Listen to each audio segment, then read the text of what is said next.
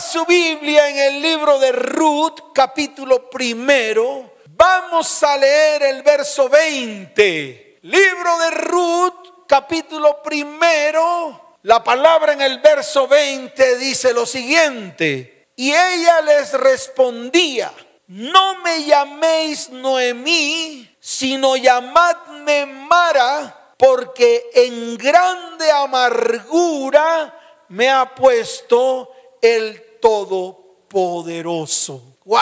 ¡Qué tremenda autoacusación! ¡Qué tremendo autoseñalamiento debido a lo que había precisamente en el corazón de Noemí? Había perdido a su esposo Elimelech y había perdido a sus dos hijos y prácticamente que quedó únicamente ella con las dos esposas de sus dos hijos. Increíble. Su corazón se llenó de dolor. Ese dolor la llevó a cambiarse el nombre de Noemí por Mara. Mara significa amargo. En la palabra se menciona el nombre de Mara cuando el pueblo de Israel salió de la tierra de Egipto y atravesó el mar rojo.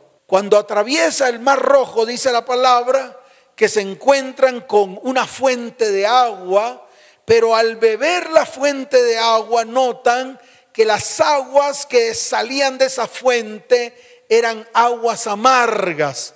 Por lo tanto, ese lugar fue llamado amargo o fue llamado Mara. Moisés y todo el pueblo, dice la palabra, que clamaron al Señor y el Señor proveyó un árbol. Escuche, porque es importante. El Señor proveyó un elemento que convertiría en esos momentos esas aguas amargas en aguas dulces. Cuando Moisés introduce el árbol en el agua, que estaban amargas, las aguas se convirtieron en aguas dulces. Y dice la palabra entonces que pudieron todo el pueblo beber de las aguas dulces de algo que hacían unos momentos antes se llamaban amargas. Hoy Dios va a hacer lo mismo. El mismo Señor, escucha bien, va a convertir esas aguas amargas que salen de tu corazón hacia todo tu ser y va a convertir esas aguas amargas en aguas dulces. Pero escucha, esto no se hace así porque así. Esto se hace cuando yo tomo decisiones. Esto se ejecuta en mi vida o viene a mi vida cuando yo tomo decisiones firmes. Y es ahí donde tú y yo vamos a estar atentos a lo que Dios te quiere hablar hoy. Hoy no te puedes quedar ahí quieto sin hacer nada. Hoy te quedas quieto, pero te vas a levantar a tomar decisiones firmes para que la amargura y la raíz de amargura sean arrancadas, quitadas de medio de tu vida, de tu casa, de tu hogar y de tu descendencia. Y vamos a tomar esas grandes decisiones. ¿Cuántos dicen amén?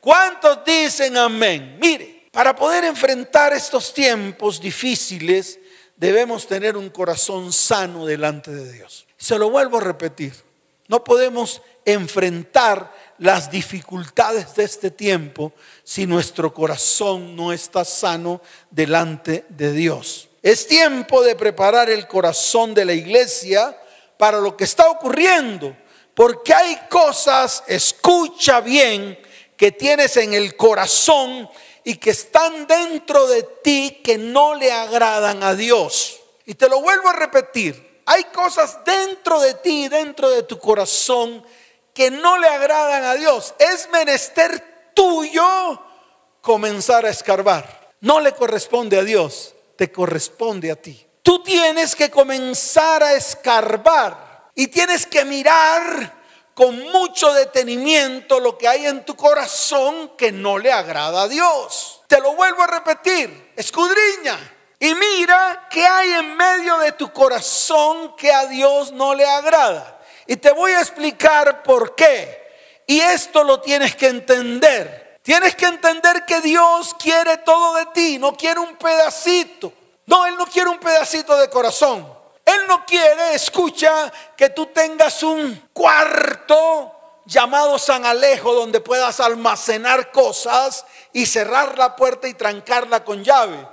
Él quiere que tú abras todas las puertas de tu corazón para Él poder entrar allí y Él poder arrancar de raíz todo lo que ha ocasionado amargura y raíz de amargura y Él y ajenjo en medio de tu vida que por ende los has regado en medio de tu hogar y toda tu familia y tu descendencia está contaminada. Así de fácil es y te lo voy a mostrar a través de la palabra. Ahora bien, yo me quiero detener un poco en lo que está escrito en el libro de Efesios capítulo 2, verso 8. Quiero que prestes atención.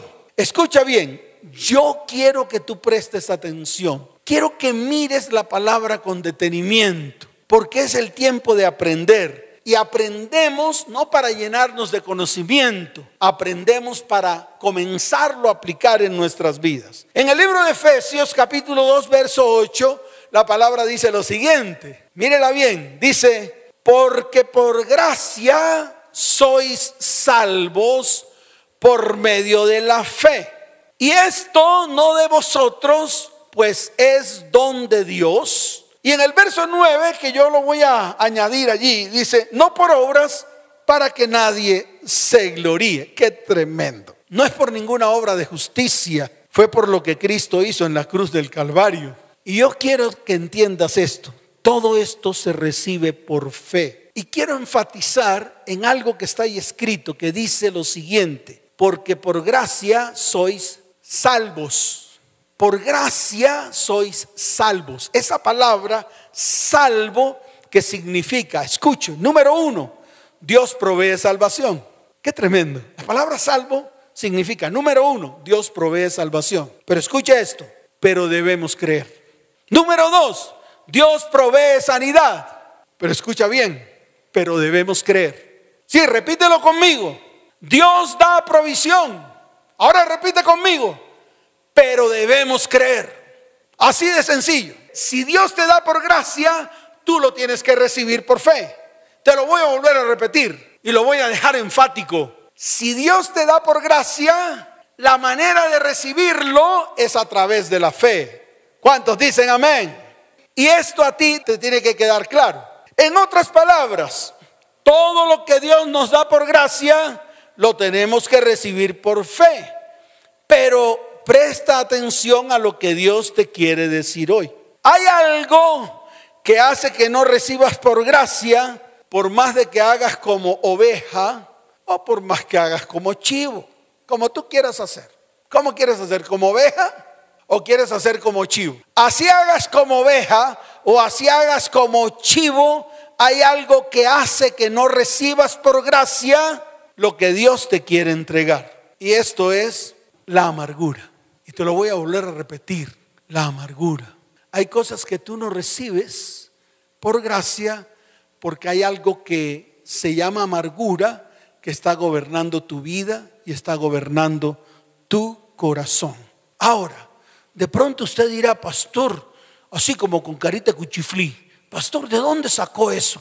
Yo se lo muestro en la palabra, para que esto le caiga a usted como un chorro de agua en medio de su cabeza. Mire lo que está escrito en Hebreos y muéstreselo a sus hijos y muéstreselo a su cónyuge. En el libro de Hebreos capítulo 12, desde el verso 14 en adelante, la palabra dice lo siguiente. ¡Wow! ¡Qué tremenda palabra! Y yo sé que esta palabra va a traer mucha revelación a tu vida. De hecho, Dios está hablando. De hecho, Dios está hablando de una manera diáfana, de una manera clara para que el pueblo entienda, porque es que el pueblo no ha entendido, porque nos han engañado con palabras sutiles, con viejas sutilezas, y ya basta.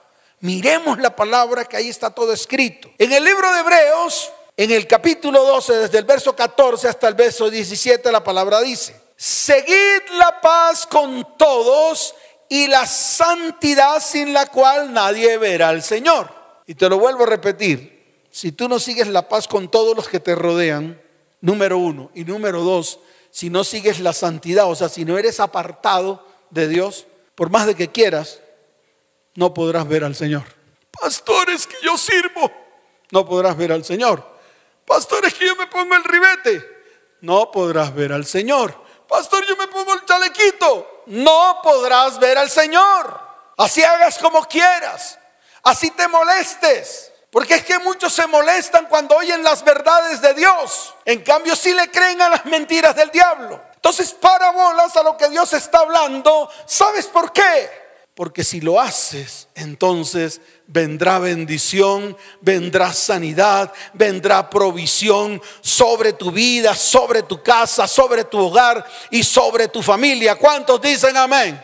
Ahora mire lo que dice el verso 15 de Hebreos capítulo 12. Dice, mirad bien, no sea que alguno deje de alcanzar la gracia de Dios. Por eso hablé de gracia al comienzo. Por eso me remití primero que todo a la palabra en Efesios 2.8. Porque por gracia sois salvos. Y la palabra salvo significa Dios provee salvación, Dios provee sanidad, Dios provee provisión o Dios da provisión. Y esto se recibe por medio de la fe. Pero escuche bien, aquí cuando yo miro y veo y leo y le pongo la lupa a la palabra, entonces esto pega duro a mi corazón porque es ahí donde tengo que tomar decisiones. Y dice, mirad bien, no sea que alguno deje de alcanzar la gracia de Dios, que brotando alguna raíz de amargura. Entonces ya me está entendiendo. Usted deja de alcanzar la gracia de Dios por la amargura y la raíz de amargura que hay en su vida. Y la sigue guardando y la sigue llevando encima y sigue caminando con ella. Y camina con ella y la gracia de Dios se aparta de su vida. No alcanzas esa gracia. Y si no alcanzas la gracia, no alcanzas la salvación. Y si no alcanzas la salvación, no alcanzas la sanidad. Y si no alcanzas la sanidad, no alcanzas la provisión. Se acabó el lío. ¿Qué no entendemos? A ver, ¿cómo se lo, se lo muestro? ¿Cómo se lo hago entender si está explícito en la palabra? Y dice que brotando alguna raíz de amargura os estorbe y por ella muchos sean contaminados. No sea que haya algún fornicario o profano como Esaú, que por una sola comida vendió su primogenitura. Porque ya sabéis que aún después deseando heredar la bendición, ¿Cuántos desean heredar la bendición? Ahí yo veo a miles levantando las manos. ¿Cuántos quieren heredar la bendición? Levanta la mano. Eso todo el mundo dice amén, amén y amén. Pero ¿qué le pasó a Esaú? Esaú, escuche bien, deseando heredar la bendición, fue desechado y no hubo oportunidad para el arrepentimiento, aunque la procuró con lágrimas. Y yo sé que esto le ha pasado a muchos. Han procurado con lágrimas la bendición pero en medio de sus vidas hay amargura y raíz de amargura. Por eso es necesario, escuche bien, que hoy tomemos decisiones firmes. Y esto depende de ti, no depende de Dios. Dios puede anhelar darte algo por gracia y tú puedes anhelar recibir ese algo por fe. Pero si tu corazón está contaminado por el espíritu de amargura, pues no lo vas a recibir. Así lo procures con lágrimas. Así pongas cara de cuchiflí. Así hagas como chivo. O mejor, así hagas como ovejita. Así vengas a la iglesia. Así levantes las manos. Así adores. Así recibas al Señor en tu corazón un millón de veces. Está escrito y lo que está escrito es lo que nos hace libres, porque es la verdad y lo único que nos hace libres es la verdad. ¿Cuántos dicen amén? Por esta razón, algo que el enemigo sabe hacer con los cristianos es derramar sobre el pueblo de Dios y el y ajenjo, o sea, amargura. Sembrar en medio de nosotros esa raíz de amargura. Entonces yo creo que con esto ya nos queda claro todo. Ya está la charla resuelta. Ya solamente es esto. Este es el fundamento de esta charla. Y esto es lo que nosotros tenemos que comenzar a ejecutar. Y esto es lo que yo te invito hoy a que comiences a hacerlo.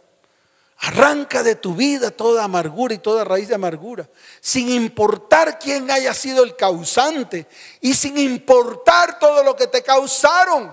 ¿Acaso Dios no te puede restaurar y acaso Dios no te puede restituir? Ciertamente Dios traerá restauración y restitución sobre vidas, hogares y descendientes. ¿Cuántos dicen amén? ¿Cuántos dicen amén? Dale fuerte ese aplauso al Señor. Fuerte ese aplauso. Ahora, la amargura y la raíz de amargura es como una raíz de maldición que absorbe la vida de Dios en el corazón del creyente. Es decir, anula la presencia de Dios en su vida, la quita. Dios no puede estar ahí en medio de su amargura. Si usted se levanta y levanta la manito y saca la manito por ahí y dice, Señor, ven, te necesito. Entonces Dios extiende su misericordia y su bondad cuando tomamos decisiones completamente claras. Ahora, hablamos de una raíz de rencor, una raíz de resentimiento, una raíz de frustración y tristeza. Escuche bien, que provoca punzadas en el corazón. Porque eso es lo que significa amargura, punzadas. Y te lo puedo mostrar en el libro de los Salmos, capítulo 73, en el verso 21. Yo quiero que vayas allá y quiero que también se lo vuelvas a mostrar a tus hijos y se lo muestres a tu cónyuge y a tu familia. Mire lo que dice Salmos capítulo 73, verso 21. Solamente quiero leer ese versículo. Porque ese versículo, o sea, esta parte de los salmos es con lo que vamos a finalizar la charla, que es lo que Dios quiere hacer en medio de nosotros. Mire lo que dice, se llenó de amargura mi alma y en mi corazón sentía punzadas. Y yo sé que muchos de los que están allá, hombres, incluso mujeres, e incluso niños, jovencitas que han venido a consejería, mujeres que han venido a consejería, varones que han venido a consejería, se les nota en el corazón esa raíz de amargura. Y esa raíz de amargura y esa amargura la comienzan a mostrar hacia el exterior. Y se les nota en la cara, una cara de puño que colocan en todo tiempo, una manera áspera de hablar, una manera áspera de decir las cosas en todo tiempo muestran su odio, muestran su rencor, muestran su resentimiento. En todo tiempo muestran su frustración. Y el problema de todo esto es que no saben cómo salir de allí. Reconocen lo que tienen, pero no saben cómo salir de allí. El término raíz quiere decir además fuente, causa, razón. Entonces, la amargura y la raíz de amargura es un sentimiento de enojo u odio que por no sacarlo del corazón echa raíz y luego produce unos frutos propios del árbol de la amargura. Ahora, ¿cuál es la causa? Yo les voy a mencionar algunas, aunque yo sé que usted las conoce, porque ya este tema lo hemos tratado muchas veces, pero esta vez tiene un objetivo y este objetivo es que usted y yo alcancemos la gracia de Dios para poder tomar la salvación que viene de Él, ser salvos. Y de esa manera tomar todo lo que Dios nos quiere entregar. Y nosotros que recibimos por gracia, creemos recibirlo por fe. Y eso es lo que va a ocurrir hoy. ¿Cuántos lo quieren?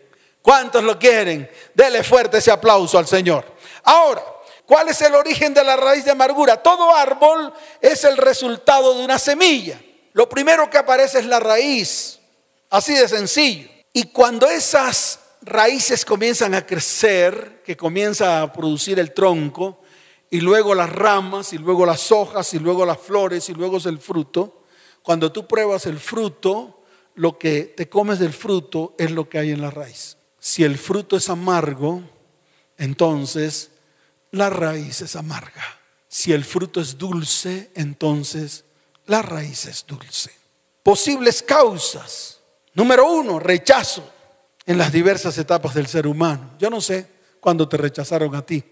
De pronto fue en el vientre, o de pronto fue hasta en el mismo día en que tu papá tuvo relaciones sexuales con tu mamá, depositó su semen y ahí quedó tu mamá fecundada. Y te implantaste en el útero y ahí mismo, en la misma, en el momento de la implantación, hubo rechazo por parte de tus papás. No sabemos, lo sabes tú. Eso produce raíz de amargura. Injusticias. ¿Cuántos han recibido injusticias? Yo soy el primero que levanto la mano. ¿Y cuántas veces he dado injusticias? Yo soy el que primero levanto la mano. Así como he recibido injusticias, también he dado injusticias. También he sembrado injusticias en medio de mi vida, mi hogar, mi familia, incluso en medio de mis hijos. Le voy a poner ejemplo de injusticias recibidas o injusticias dadas, infidelidad, gastar el dinero de la familia en iniquidades, convertirnos en escarnecedores y burladores de nuestro cónyuge y nuestros hijos a través de sobrenombres, a través de maldiciones declaradas con nuestros propios labios. Eso produce amargura y raíz de amargura. Y ya yo he contado mi caso cuando mi mamá me decía indio maldito. Cuando le dije, mamá, ¿por qué me dices indio maldito? Me dijo, de cariño, Luisito, de cariño. Imagínense, tremendo cariño. Ahí fue cuando todo comenzó a cambiar en mi vida. Porque además de indio maldito me decían el amargado. Cuando era niño, cuando era jovencito me decían el amargado. Además de indio maldito el amargado, ese sobrenombre colocó en medio de mí un carácter que no era el mío, para que usted lo entienda. Porque muchas veces hemos colocado sobrenombres sobre nuestros hijos, que son sobrenombres de maldición. Y muchas veces hemos llamado a nuestro cónyuge, esposa o esposo, por nombres que nada que ver con ellos. Y lo que hacemos es asaetearlos. Lo que hacemos es maldecirlos. Y eso empieza a producir amargura. Y la amargura empieza a producir raíz de amargura. El maltrato, ya bien sea físico, emocional, sexual e incluso maltrato económico. Hay varones que maltratan económicamente a su mujer, a su cónyuge y maltratan económicamente a sus hijos.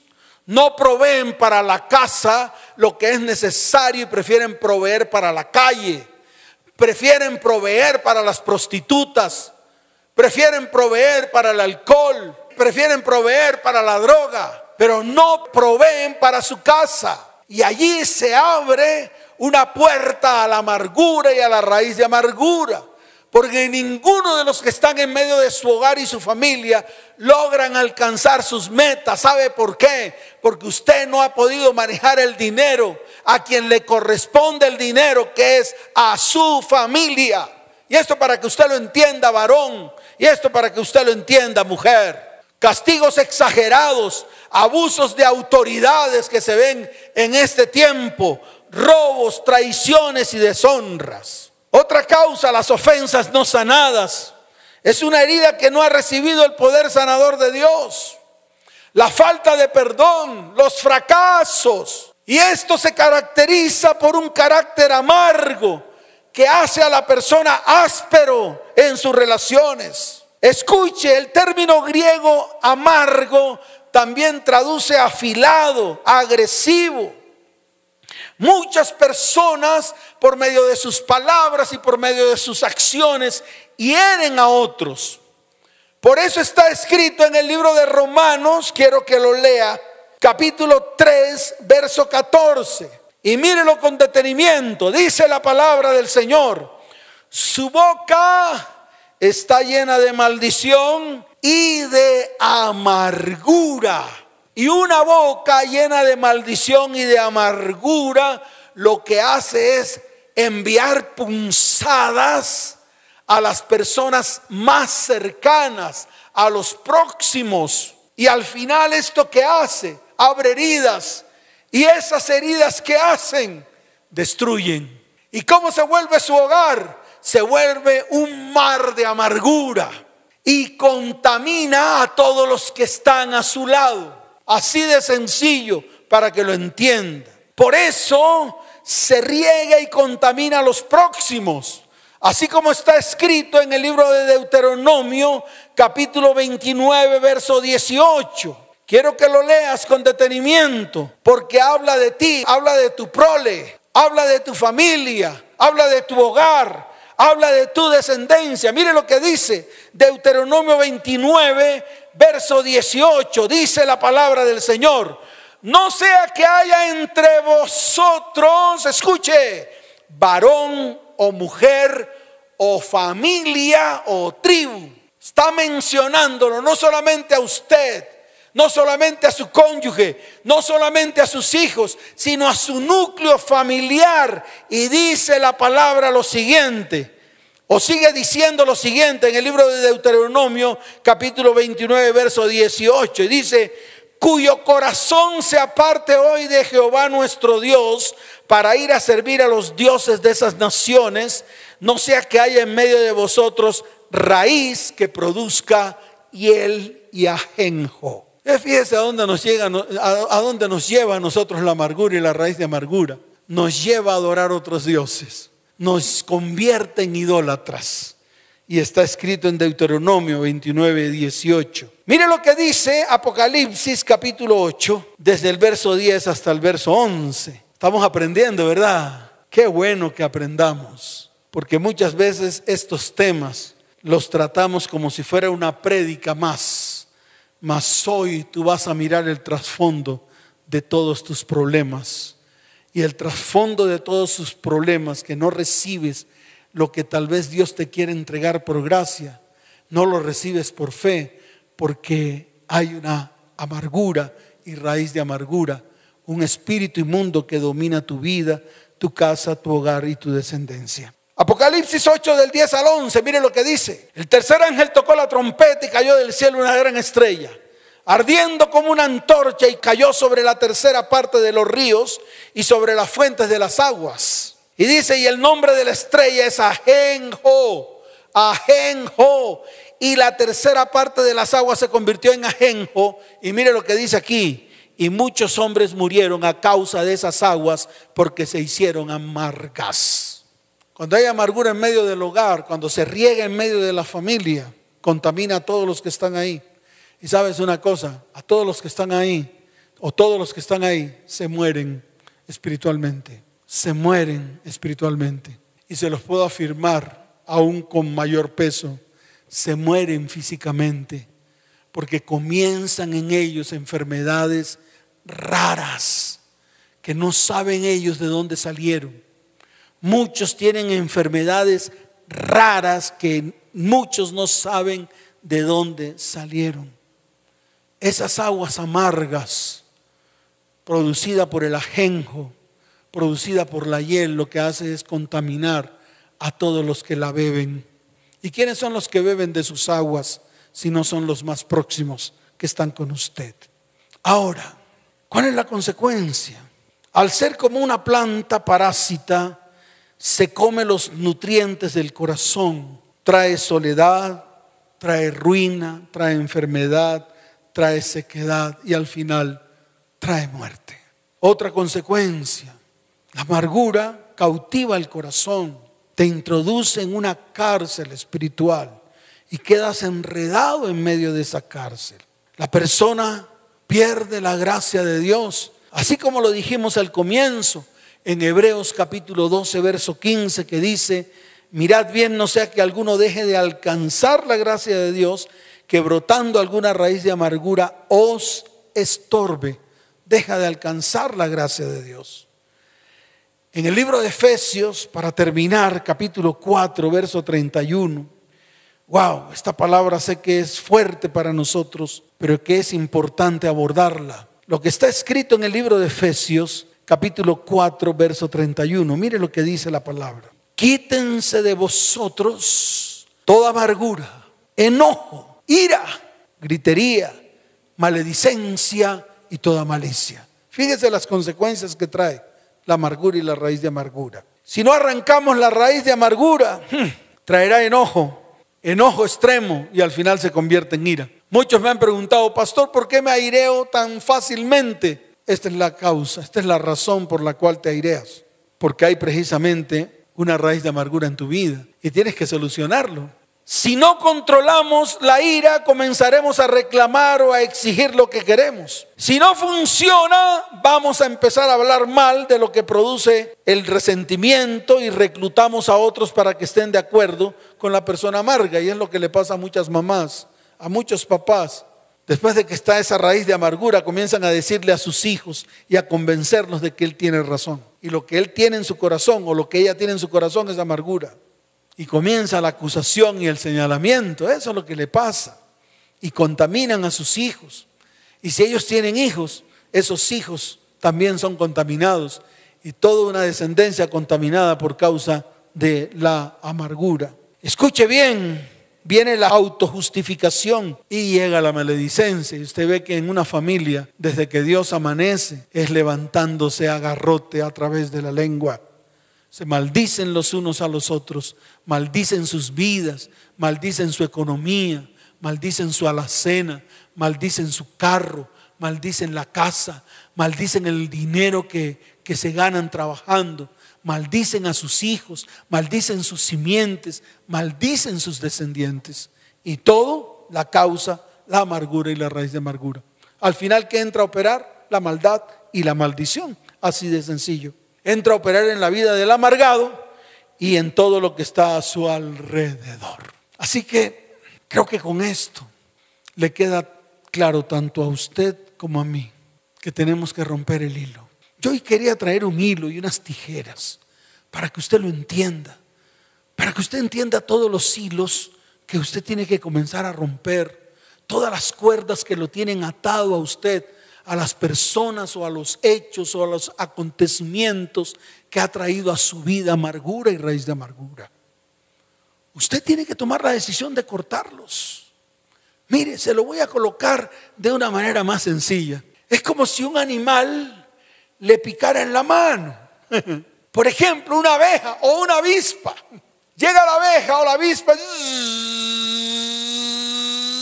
le pica, usted siente el picazón y cuando usted se da cuenta, ya el animal no está. Se lo vuelvo a repetir, ya el animal no está. Así que el animal que le picó a usted y la llenó de amargura ya no está. ¿Para qué sigue atado a él? Usted varón, ese animal que la picó, ya no está para que siga atado a ella. Ese animal que le robó, que lo traicionó, que lo deshonró, le picó, pero ya ese animal no está.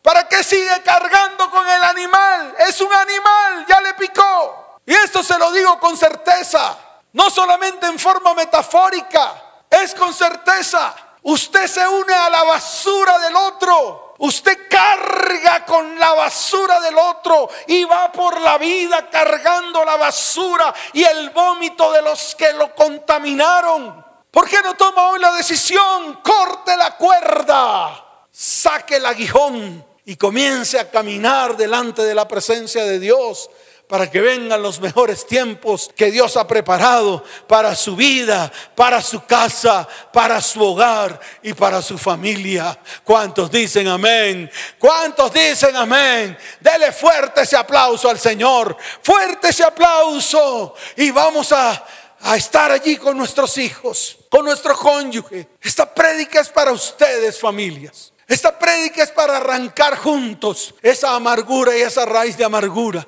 y la vamos a arrancar de tajo y vamos a renunciar a ella y la vamos a llevar a la cruz del Calvario y vamos a pedir que el Señor, nuestro sanador, venga a nuestras vidas y traiga sanidad. Que nuestro proveedor venga a nuestras vidas y traiga provisión. Que hoy el Señor levante bandera en medio de nuestras vidas, casa, hogar, familia y descendencia. Y venga la bendición que tanto hemos anhelado. Vamos a levantar nuestras manos al cielo. Vamos a adorar al Señor.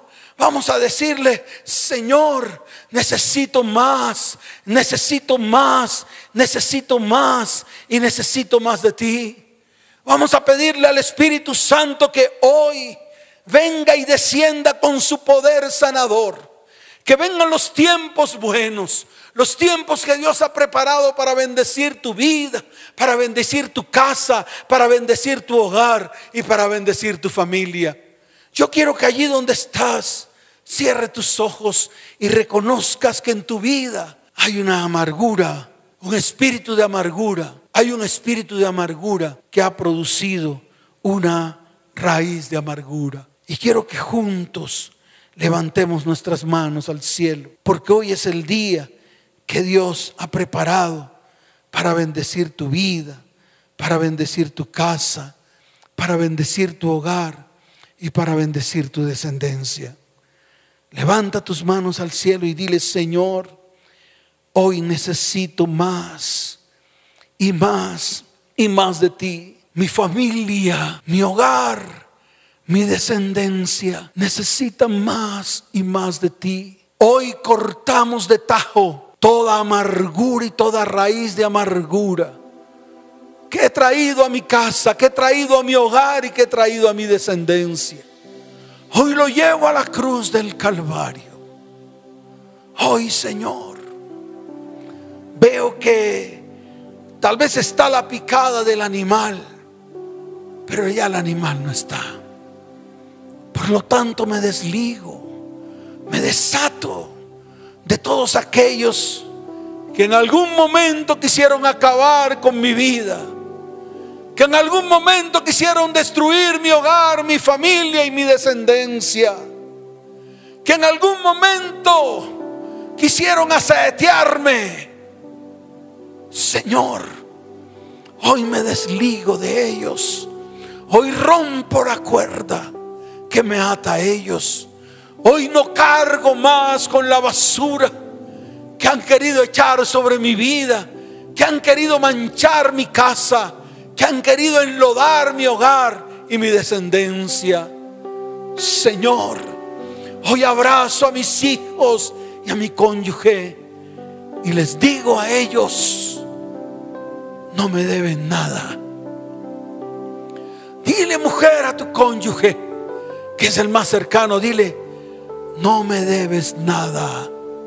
Dile a tus hijos, hijos, ustedes no me deben nada.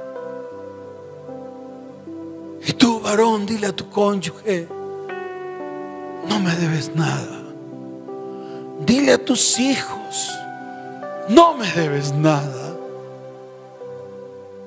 Porque hoy levantamos nuestras manos en bendición, en sanidad, en provisión de parte de Dios. Levanten sus manos al cielo, por favor. Todos juntos moviendo las manos de un lado para otro, permitiendo que el Espíritu de Dios se mueva. Que conviertas tu casa en la morada de Dios. Que el Espíritu de Dios se mueva con poder y el mismo sople sobre tu vida. Arranque toda amargura y toda raíz de amargura limpie completamente tu casa. Que la sangre de Jesús, que su sacrificio limpie completamente todo nuestro hogar y nuestra descendencia. Porque los tiempos que vienen son especiales para la iglesia. Ahora levanta tus manos al cielo y reconozcamos que necesitamos de Él. Levanta tus manos. Oh, te adoramos a ti, Señor. Te damos la gloria y te damos la honra. Más de ti es todo lo que necesito. Más de ti yo quiero Jesús. nada más podrá saciar los corazones más de ti queremos Jesús levanta tu voz y dilo porque bueno es Dios, grande es su amor, bueno es nuestro Dios por siempre. Y lo gritaré con todo mi ser, bueno es nuestro Dios por siempre. Hay una palabra en el libro de los Salmos capítulo 73. Vas a tomarla como palabra rema para tu vida en este tiempo. Levanta tu mano derecha al cielo y dile, Señor, mi alma se llenó de amargura. Y mi corazón ha sentido punzadas. Reconozco, Señor, que era torpe, que no entendía. Era como una bestia delante de ti. Mas tú, Señor, hoy me dices, con todo, escucha lo que te dice el Señor. Con todo yo siempre estuve contigo. Te tomé de mi mano derecha. Te guié para que recibieras mi gloria. Escucha. Hoy el Señor extiende su mano derecha. Te toma de su mano. Te guía para que después recibas de su gloria. Ahora levanta tus manos al cielo y dile, Señor, ¿a quién tengo yo en los cielos sino a ti? Y fuera de ti nada deseo en la tierra. Señor, mi corazón y mi carne desfallecen. Mas hoy declaro con mis labios que tú eres la roca de mi corazón. Y hoy declaro que mi porción es Dios para siempre. Señor, te doy gracias. Bendigo tu santo nombre y declaro hoy más de ti es todo lo que necesito más de ti. Yo quiero Jesús.